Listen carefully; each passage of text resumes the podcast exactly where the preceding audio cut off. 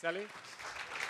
Eh, el Día de las Madres. El día de hoy celebramos el Día de las Madres y el tema es seis mamás que aparecen en la Biblia. Hay muchas más mamás en la Biblia, pero yo escogí seis.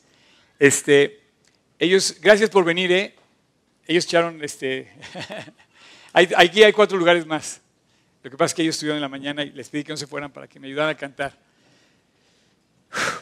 Ok, este, hay, seis lugares, hay cuatro lugares más allá atrás.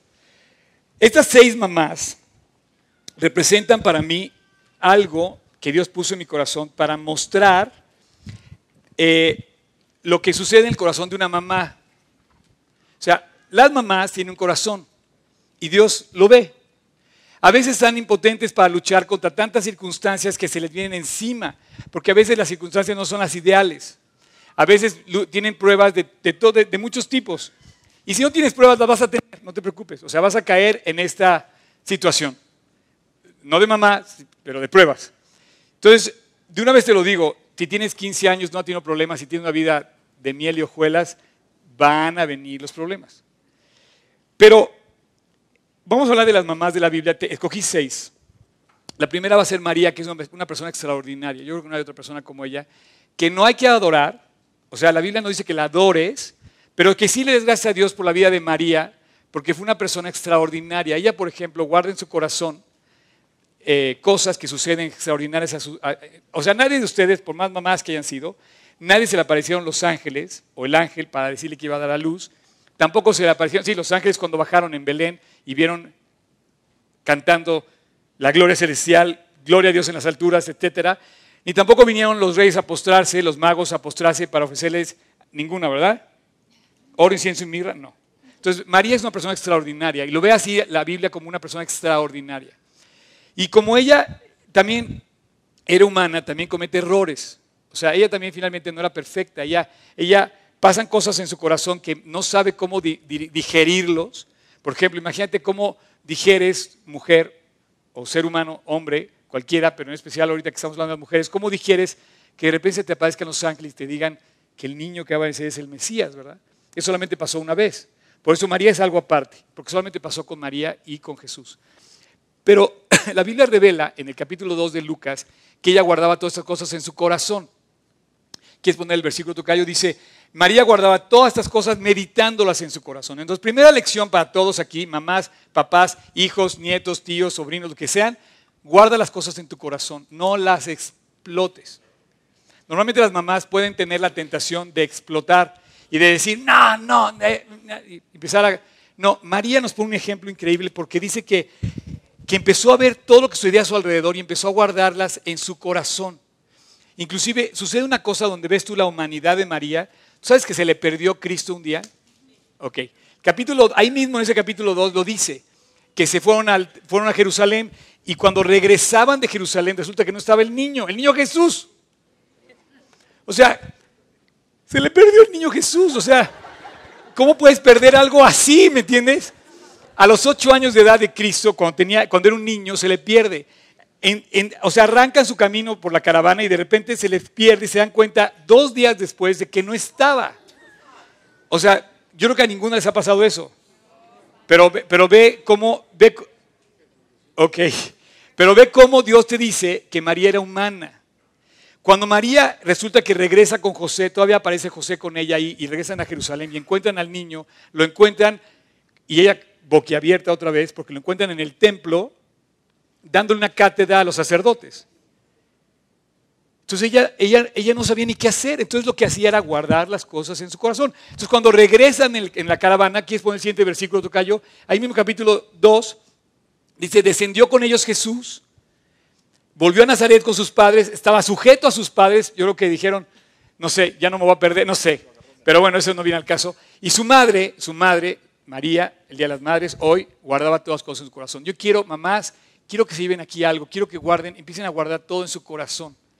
Pero no para amargarse, no, no, no, no, no, no, no, sino para que ustedes descubran lo que esta mujer extraordinaria hacía cuando ponía cosas en su corazón. O sea, al guardarlas en el corazón, yo no creo que haya cosa más importante que, ver a una eh, mujer tomando decisiones valientes en el corazón. Y tú, ustedes tienen que ser valientes. Bueno, todos. tomar en el corazón decisiones de valor, a veces para enfrentar circunstancias totalmente adversas como mamá, y dice, guarda en el corazón esto, y entonces dice que las meditaba. Cuando tú meditas las cosas que suceden, en lugar de agarrar sombrerazos al primero que te encuentras, pones a Dios encargado de tu desorden.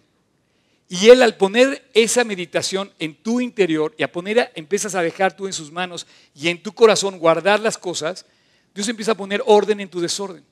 Que yo creo que es lo que le pasaba a María, porque de repente veía a los ángeles y decía, bueno, ¿qué es esto? Y dice que todo lo guardaba en su corazón, meditándolo en su corazón. Y yo pienso que Dios pone orden en una vida extraordinaria. Segundo ejemplo, una vida ya más a lo nuestro, pero eh, sigue siendo también humana, una mujer que también es mamá, una mujer muy famosa porque eh, engendra a un hijo que fue muy famoso para el pueblo de Israel, Samuel.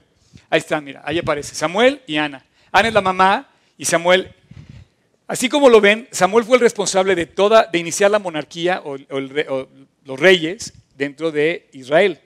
Él unge al primer rey y al segundo rey.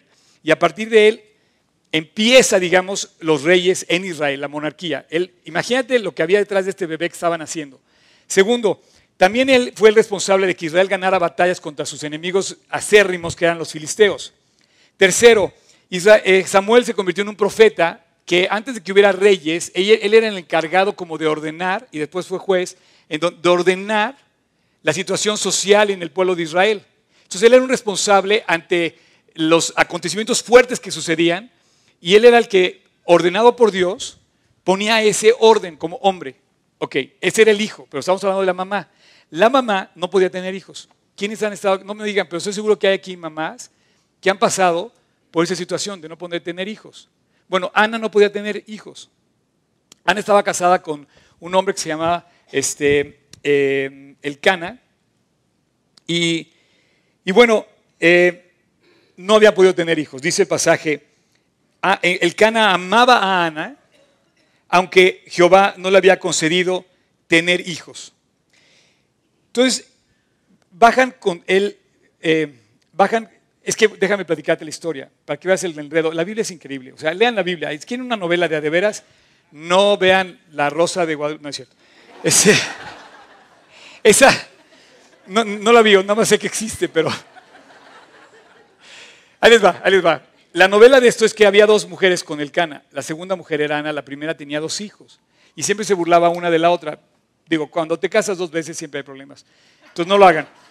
Entonces Ana no, podía tener hijos. Pero ella, ella, ahí vamos, en su corazón decidió creerle a Dios. Pero de tal manera que no se pone a pelear ni a discutir, sino esto es entre Dios y yo. Ese problema lo va a arreglar Dios pero lo decide.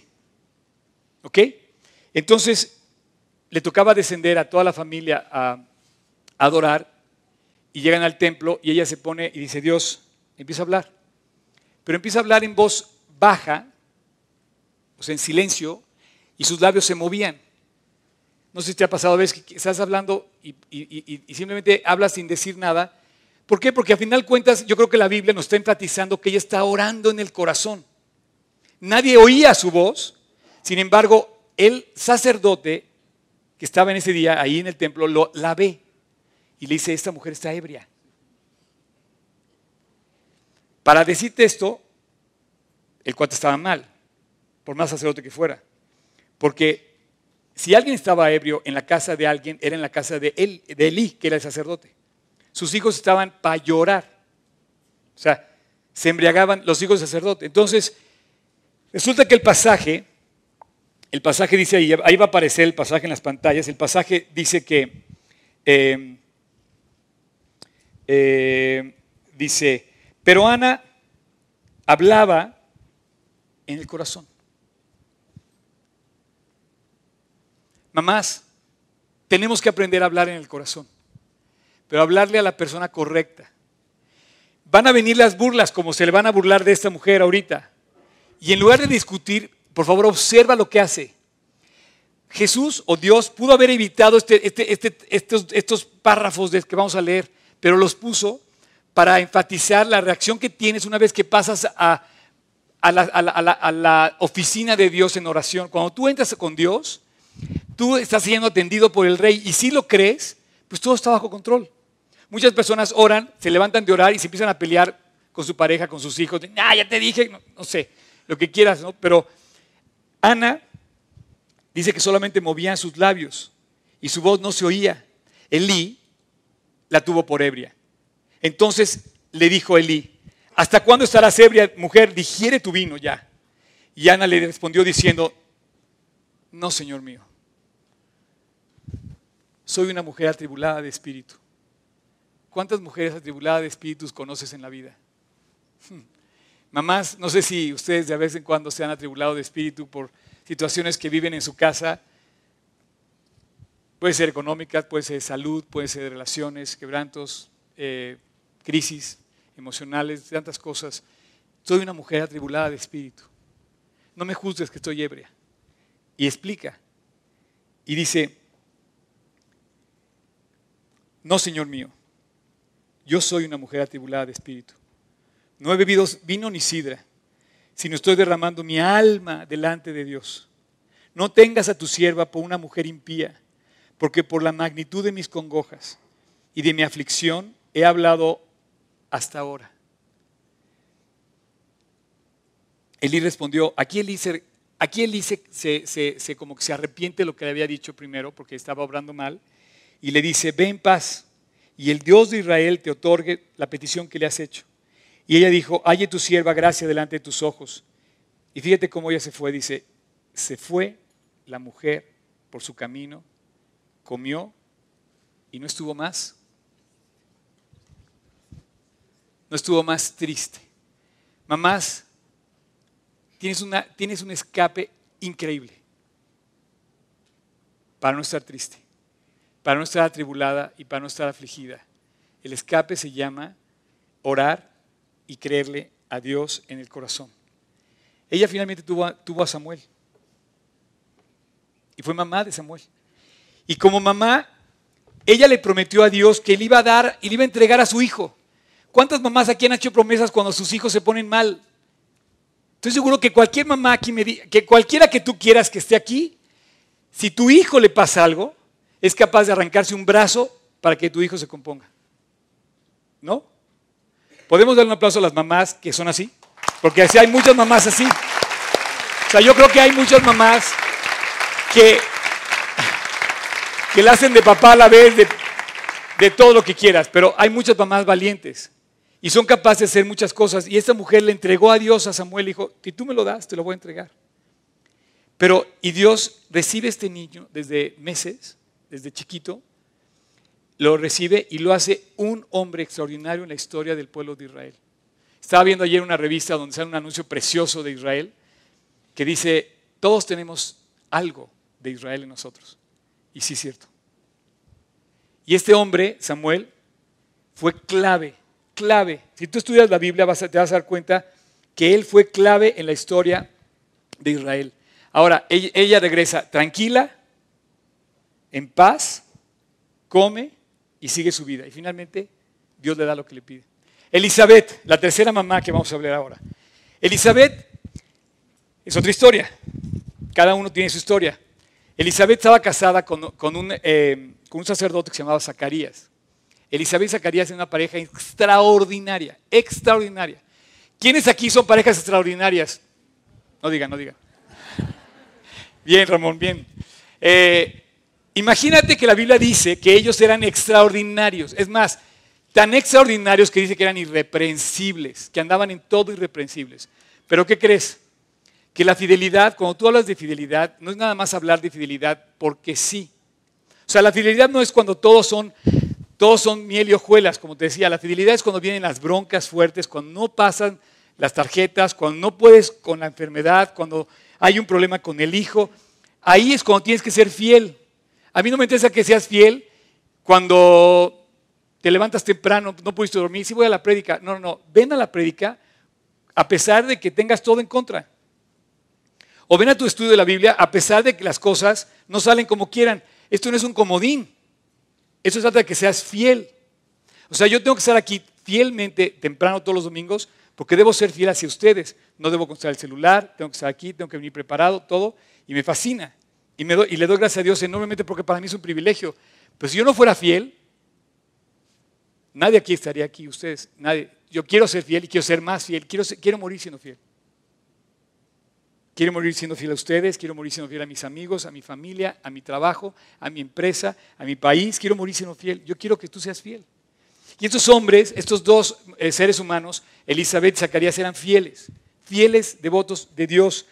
Fíjate cómo la Biblia se expresa en Lucas 1. Dice, hubo unos días de Herodes. Herodes también es una eh, historia especial, es un personaje súper importante en la historia del pueblo de Israel. Rey de Judea, un sacerdote llamado Zacarías, de la clase de Abías. Su mujer era de las hijas de Aarón y se llamaba Elizabeth. ¿Ok? Eh, ahí está la pareja. Ambos eran justos. O sea, cuando tú ves esto en la Biblia, o sea, cuando tú ves esta palabra que dice, ambos eran justos delante de Dios y andaban irreprensibles, yo tengo que decirte algo, eran extraordinarios, extraordinarios. Eran personas increíbles, increíbles. Ahora, se salvaban igual que tú y yo creyendo en su Mesías, arrepintiéndose de sus pecados y pidiendo perdón. Igual. Y dice, eran justos y irreprensibles, andaban delante de Dios. Y dice, y andaban irreprensibles en todos los mandamientos y ordenanzas del Señor. Pero, ya eran grandes de edad y no podían tener hijos.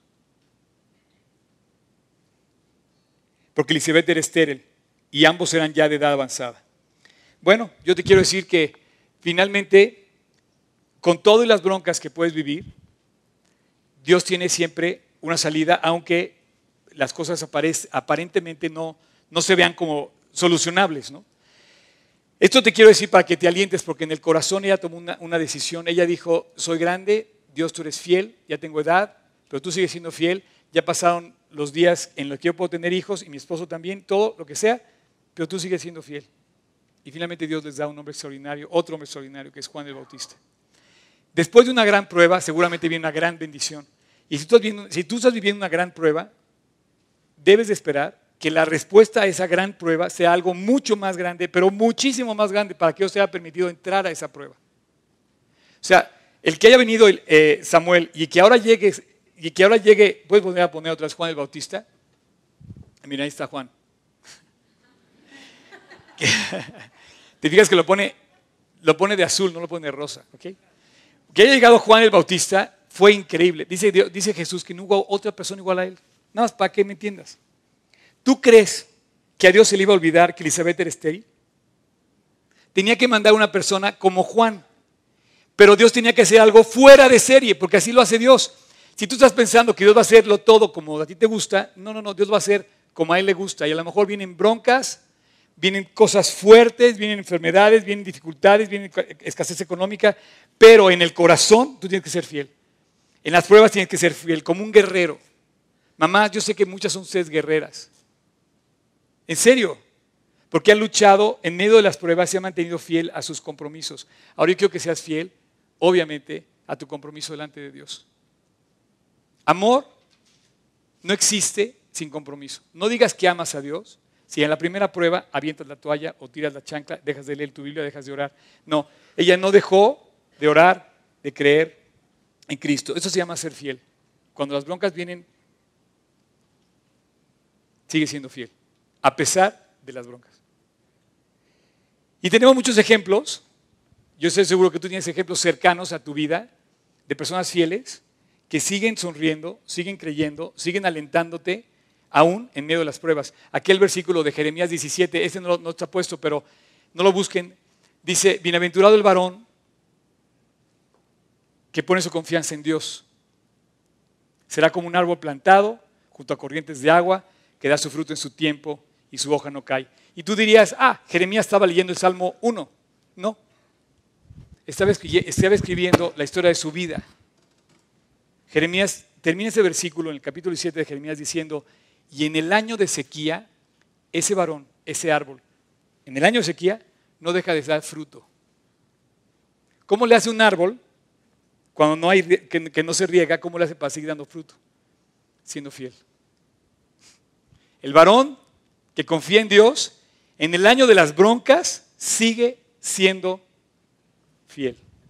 Y las mamás también. Ok, Sara. Uy, esta historia está increíble. Voy a editar una Biblia como esta. Préstame tu Biblia. Es la de bolsillo.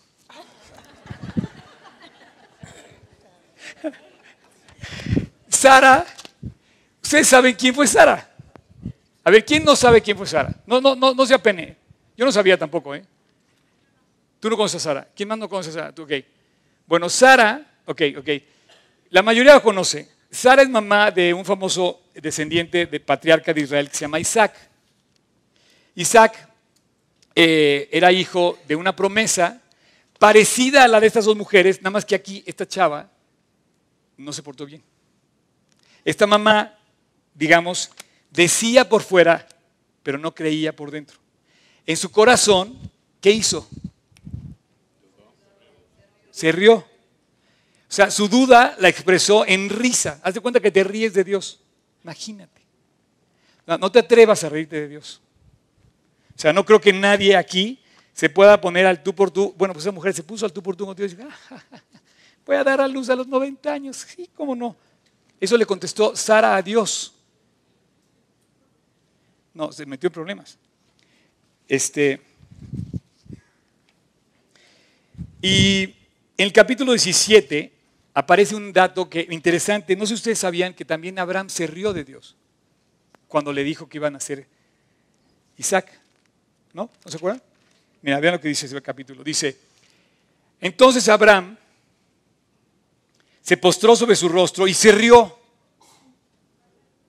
Y dijo en su corazón, ¿ok? En el corazón, a hombre de 100 años ha de nacerle hijo y a Sara de 90 va a poder concebir.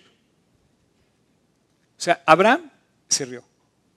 Versículo 18, perdón, capítulo 18, donde, donde Sara se ríe. Y dice, se rió pues Sara entre sí diciendo,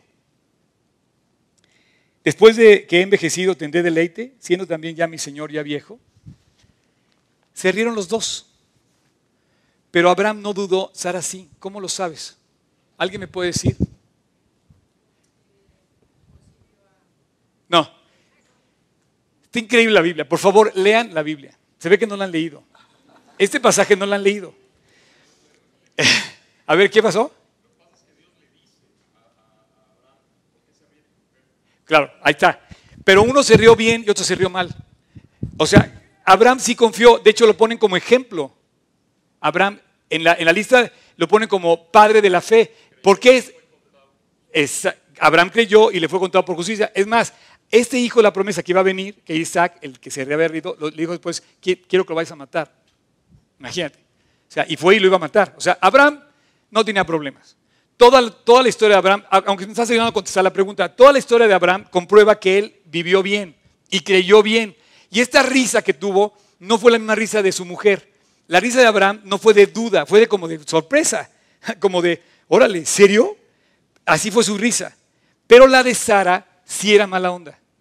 O sea, Sara sí dudó. Mamás, hay veces que sí dudas. Acéptalo y no te rías de Dios. No, o sea, de veras. La, la duda de Sara, te voy a decir por qué si era mala onda. Dice el versículo 13. Entonces Jehová dijo a Abraham, ¿por qué se ríe Sara diciendo, ¿será cierto que he de dar a luz siendo ya vieja? ¿Hay para Dios alguna cosa difícil? O sea, que tú tengas 100 años, Abraham, y tú 90, para mí, ¿eso es una dificultad? No. ¿Hay alguna cosa para Dios? Quiero que por favor te vayas aquí en tu corazón sabiendo que no hay nada difícil para Dios. Así tuvieras 100 años, como Abraham, fíjate nada más, te voy a mandar un mensaje entre paréntesis. A este momento, los 100 años de Abraham estaban empezando sus mejores días. Entonces no estás acabado, aunque tengas 53 años como yo que cumplí ayer, ¿cierto? Están empezando los mejores días, lo mejor está por venir. Y capítulo, versículo 14 dice, ¿hay para Dios alguna cosa difícil? Al tiempo señalado volveré a ti y según el tiempo de la vida, Sara tendrá un hijo. Y entonces Sara nos comprueba que se había reído mala onda. Entonces Sara negó diciendo, no me reí. Pecado sobre pecado. No te atrevas a ocultarte cuando te hayas hecho algo delante de Dios porque vas a salir. O sea, va a salir toda la luz. Pecado tras pecado. Obró mal, obra peor. O sea, o hice una cosa mala y pues sigue haciendo malas cosas. La Biblia es increíble, lean la Biblia. Es increíble que tú puedas aplicar esto en todo lo que haces en tu vida. Tú puedes demostrar que alguien vive mal, aunque te diga que vive bien, por cómo actúa. Entonces esta mujer dijo, no, Señor, yo no me reí. Se atrevió a decirle eso a Dios. Se puso al tú por tú le dijo, no me reí, sino que tuve miedo, tuvo miedo y él dijo, no es así, tú te has reído. Entonces esta mujer permitió en su corazón algo que no le representó, digamos, lo, que Dios quería. Sin embargo, Dios sí no quería mostrar dos cosas. Una, que Dios amaba a Sara y a Abraham y al pueblo de Israel y a ti y a mí para que viniera de él Isaac, porque hay toda una historia enorme detrás de Isaac, de ese bebito. Y, y dos, que finalmente él iba a cumplir con su plan, con su promesa. Entonces Dios te llena de promesas en la Biblia increíbles y en esta novela o historia novelesca de, de Sara, Finalmente hay un final increíble porque, porque nace Isaac. Y llega Isaac a la vida en, eh, la familia de, de, Abraham y de Sara. Así es que es la tercera mamá y seguimos enfocándonos al corazón. No te rías de Dios en el corazón. No dudes de Dios en el corazón. No pienses que Dios no puede cumplir lo que te haya eh, prometido. Él lo va a cumplir. Ok, siguiente mamá, mamá número cuatro. ¿sí? No, cinco, perdóname. Cinco. Gracias, ¿eh? Se ve que están poniendo atención. Buenísimo. La siguiente mamá es la mamá de Moisés. Esta mamá, bueno, la mamá de Moisés está increíble.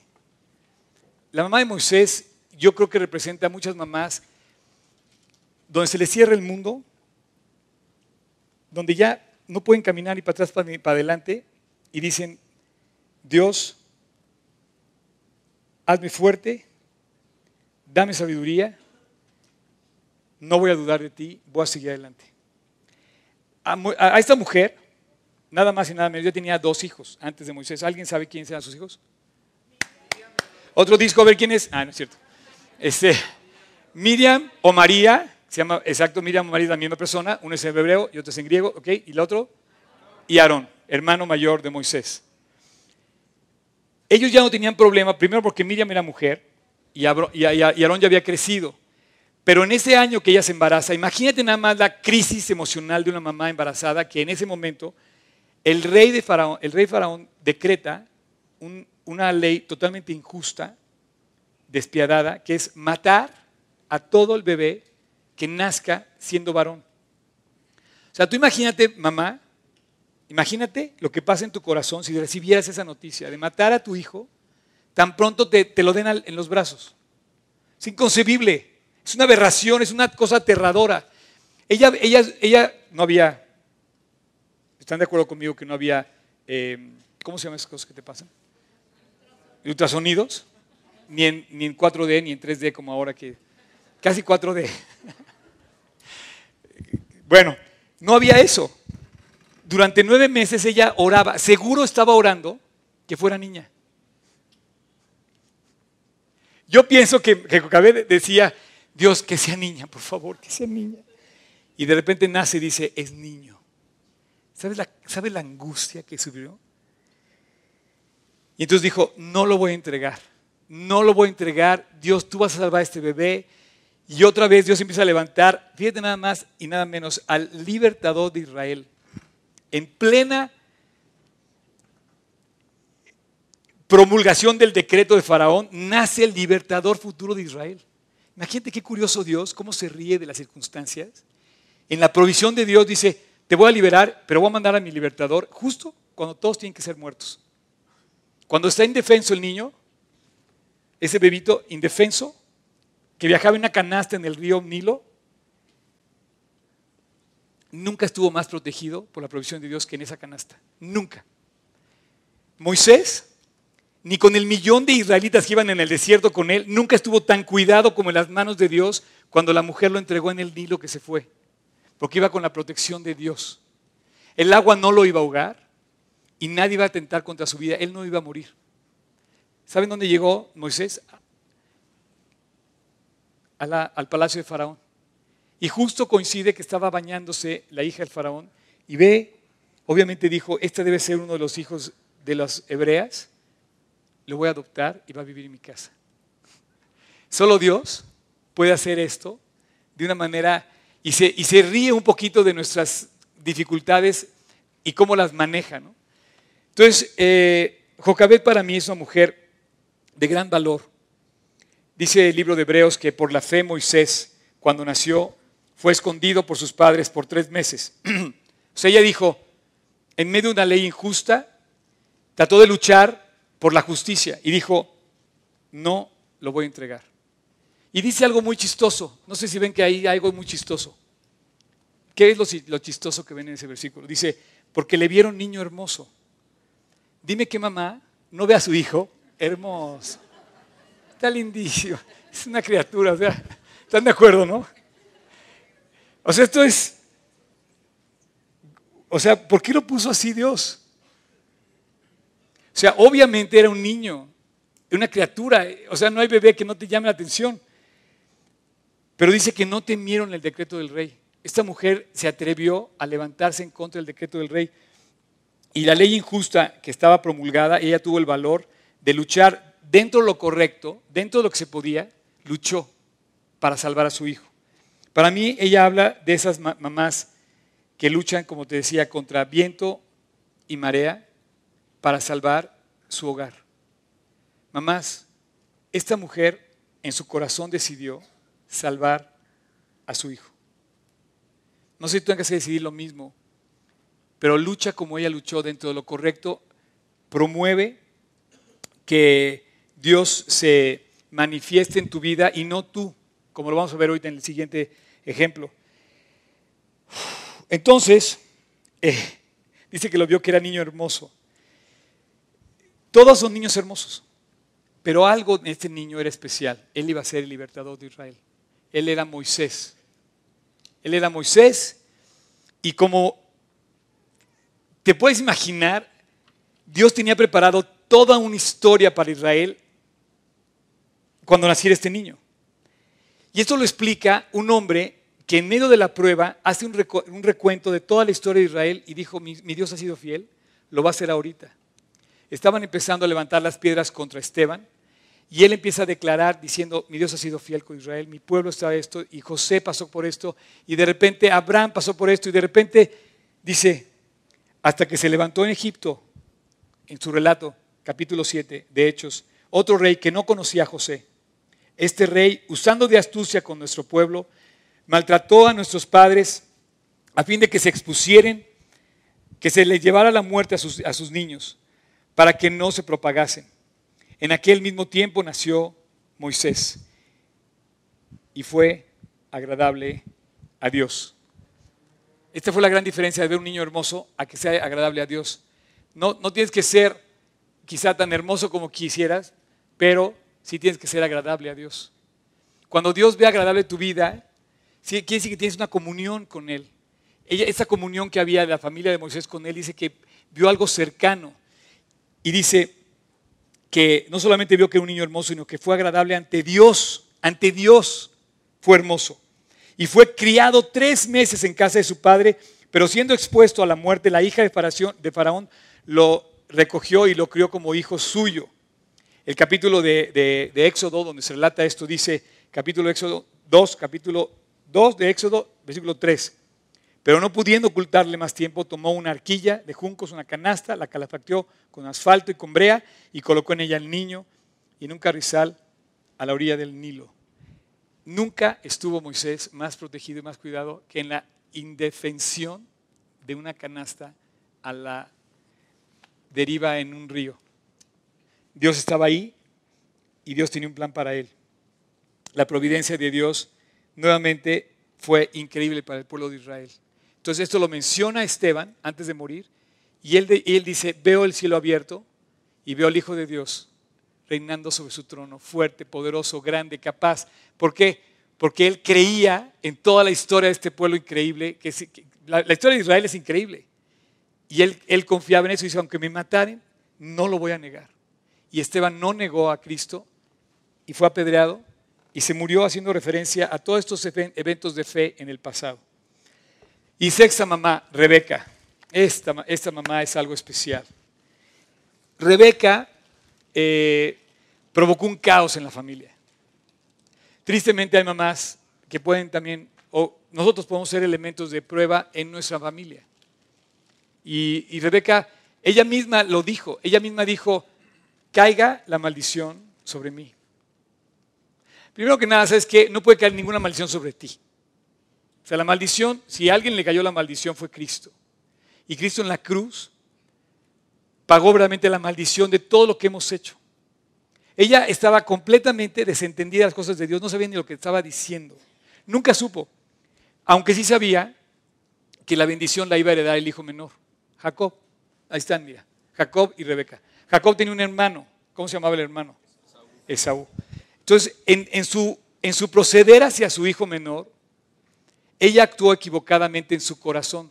¿Por qué? Porque le puso una trampa al hermano, al papá, el papá ya no podía ver, le, dijo que hiciera una cosa, mintió, total que hizo todo un barullo. ¿Para qué? Para que, para ayudarle a Dios. ¿Tú no quieres ayudarle a Dios? ¿No le quieres echar la mano a veces? No, ¿sabes qué? Mira, Dios, este, pues mira, el carro está, padre este, pero si lo firmo a 12 meses, igual me compro el otro. Y te, te echo la mano, Dios. Te ayudo, tú me, tú me haces pagar esto y yo pago los 12 meses que siguen. ¿Nunca le has querido echar la mano a Dios? ¿Te has querido llevar cosas que no son tuyas? ¿Te has querido adelantar a decir cosas que no son tuyas? ¿Has querido mentir para decir cosas que, no debes decir? Y caemos en la trampa de, de esta mujer, Rebeca, de echarle la mano a Dios para arreglar nuestra vida. Porque todos los que hacen cosas equivocadas en el fondo creen que están haciendo lo correcto. Yo pienso que Rebeca estaba haciendo algo que quería salir bien, quería, que hiciera, quería, quería salir bien con ella. Y sin embargo ella hace una trampa y actúa como solamente Cristo puede actuar. La maldición no puede caer sobre nadie. La maldición ya cayó sobre Cristo. Lo que tú finalmente acabas de oír en este mensaje nos lleva al corazón de algunas de las mamás que aparecen en la Biblia. Eh, esto habla de lo que ellos guardaron, tuvieron, manejaron, meditaron en el corazón. Pero esto nos debe llevar a nuestro corazón, lo que tenemos nosotros en el corazón. Y finalmente en el corazón suceden las grandes decisiones de la gente. Eh, ahí permites, ahí decides, ahí aceptas, ahí rechazas. Pero en el fondo, lo más importante, ahí aceptas el perdón o también podríamos decir que ahí también decides perdonar. Para que tú puedas perdonar, es necesario que hayas podido antes recibir el perdón. Jesús dice que así, vuestro Padre Celestial os perdonará vuestras ofensas si también ustedes perdonan a los demás. ¿Por qué? Porque nadie puede dar lo que no ha recibido, entonces tú tienes que ser perdonado. ¿Por qué toco este tema para terminar esta sesión? Por una sencilla razón. Allí en el corazón, en nuestro corazón, aceptamos o rechazamos ser perdonados o perdonar. Y esto es una em, de las cosas más importantes que el hombre tiene que descubrir en su corazón. Si no, si no perdonamos y si no en el corazón no producimos ese, ese, ese deseo de finalmente entregar lo que nos hayan hecho, eh, nunca, vamos a, nunca vamos a madurar, nunca vamos a prosperar, nunca vamos a vivir eh, tranquilos. ¿Por qué? Porque vamos a estar recibiendo eso y lo vamos a guardar en el corazón. Así no lo hizo María, así no lo hizo Ana. Estas mujeres meditaban el corazón y lo ponían en manos de Dios. Te quiero llevar a poner en manos de Dios todo lo que tú hayas pasado, vivido en tu vida, cualquier cosa. Pero lo más importante es que tú aceptes el perdón. En el corazón se acepta el regalo más importante, eh, Jesús, en el libro de Efesios, cuando escribe Pablo, él mismo se da a entender y dice que es un regalo que aceptamos en el corazón. Así es, estamos preparados, diseñados para que en el corazón podamos recibir aquello que nos va a permitir seguir una vida conforme a lo que Dios quiere, que es aceptar en el corazón el perdón de Cristo.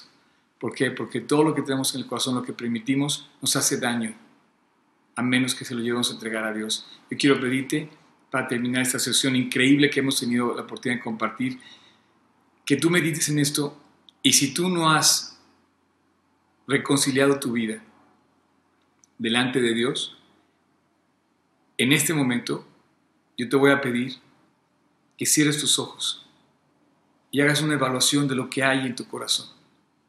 Y le digas a Dios, Dios, he permitido tal cosa, he cedido ante tales tentaciones, finalmente he pecado contra ti. Te quiero pedir perdón.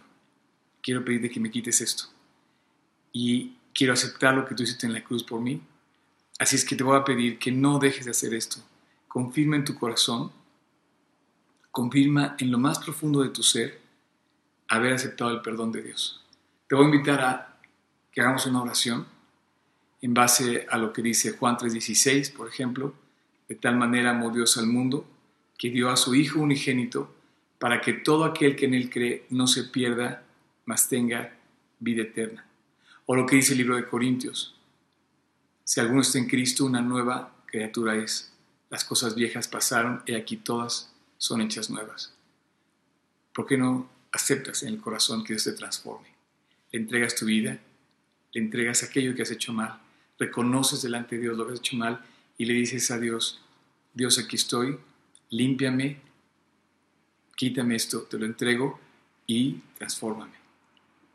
Cierra tus ojos y ahí en tu interior repite conmigo esta oración.